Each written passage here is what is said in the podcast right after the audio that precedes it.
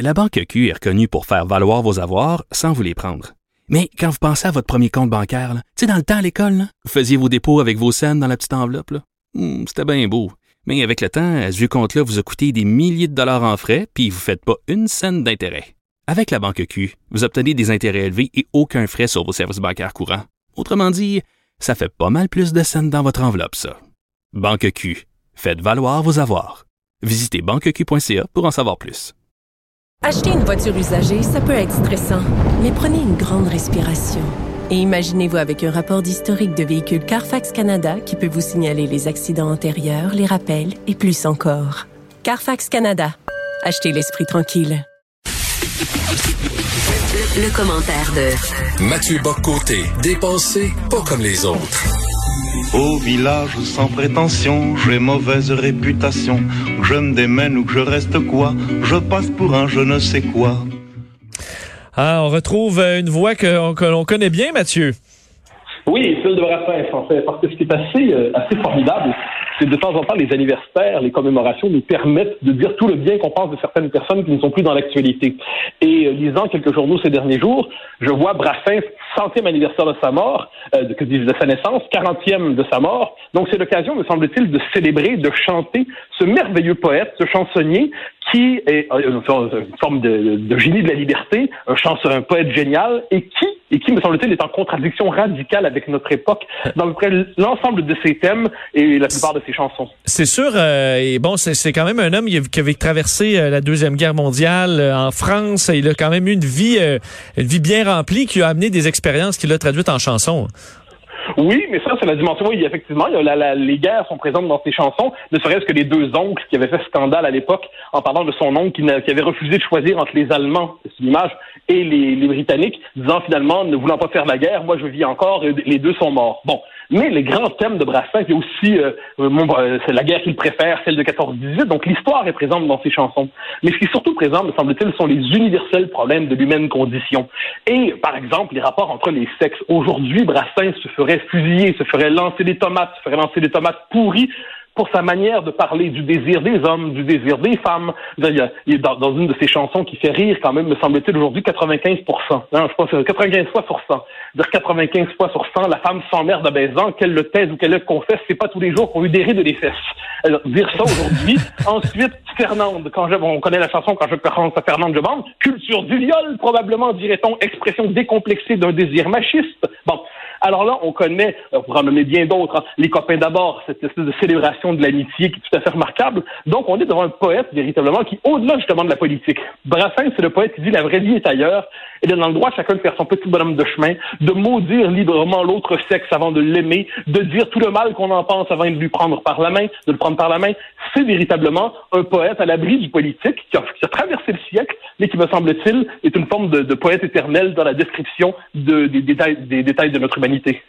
Mais trouves-tu que ça, que ça a quand même, que ça a bien vieilli malgré tout quand on regarde euh, Magnifiquement. Ben c'est ça parce que si on regarde des vieux James Bond de euh, Sean Connery là où il disait bon là va les hommes vont parler clac clac clac des tapes ses fesses puis va là tu dis ok bon là c'était vraiment à l'époque. Mais est-ce qu'il a une lecture qui est encore d'actualité? Oui, ben en fait, c'est pas un chanteur à thème, on s'entend. C'est pas, pas, un chanteur à thèse. On n'est pas devant un espèce de chansonnier militant avec une cause. Il chante tout simplement les petits bonheurs et petits malheurs humains.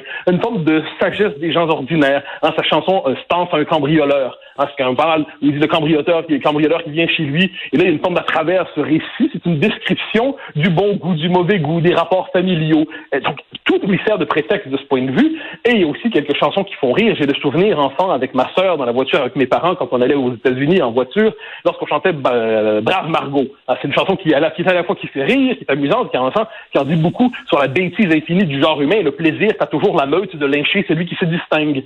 Donc, on se retrouve avec un poète qui, sans, sans militer, par le simple contraste entre la liberté qui était possible dans son temps, bien qu'il était censuré, soit dit en passant, mais la liberté créative qui était la sienne, une maîtrise de la langue française qui vous ferait tous rougir de honte, et aujourd'hui, avec l'espèce de poésie subventionnée, intersectionnelle, célébrée dans des colloques insupportables sur l'idée, on connaît tout le tralala, eh bien, le grand contraste entre ce poète génial et notre époque assez médiocre quand même à certains égards dans ces matières donne raison à Brassens. Il faut le relire, il faut le chanter, il faut apprendre ses chansons et quelquefois même les chantonner devant l'esprit de l'époque.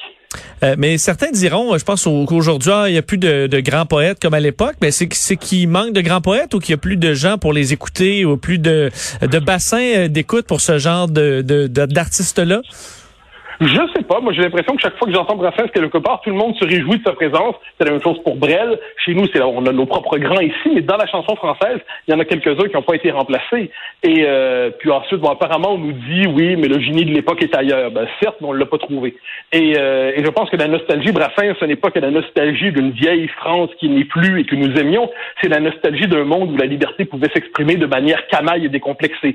Une, une liberté gauloise, une liberté du banquet, une liberté de la camaraderie et ça, bon, dans notre époque enrégimentée, conformiste, hein, il y a une très belle chanson, justement, La mauvaise réputation sur, euh, justement, sur le conformisme et trompette de la renommée. Hein, c'est formidable. Dans la civilisation du cancan instagramesque, trompette de la renommée, hein, quelle, partie, quelle partie de moi-même dois-je montrer pour enfin faire parler de moi dans les gazettes, dit-il à sa manière, mais bien mieux.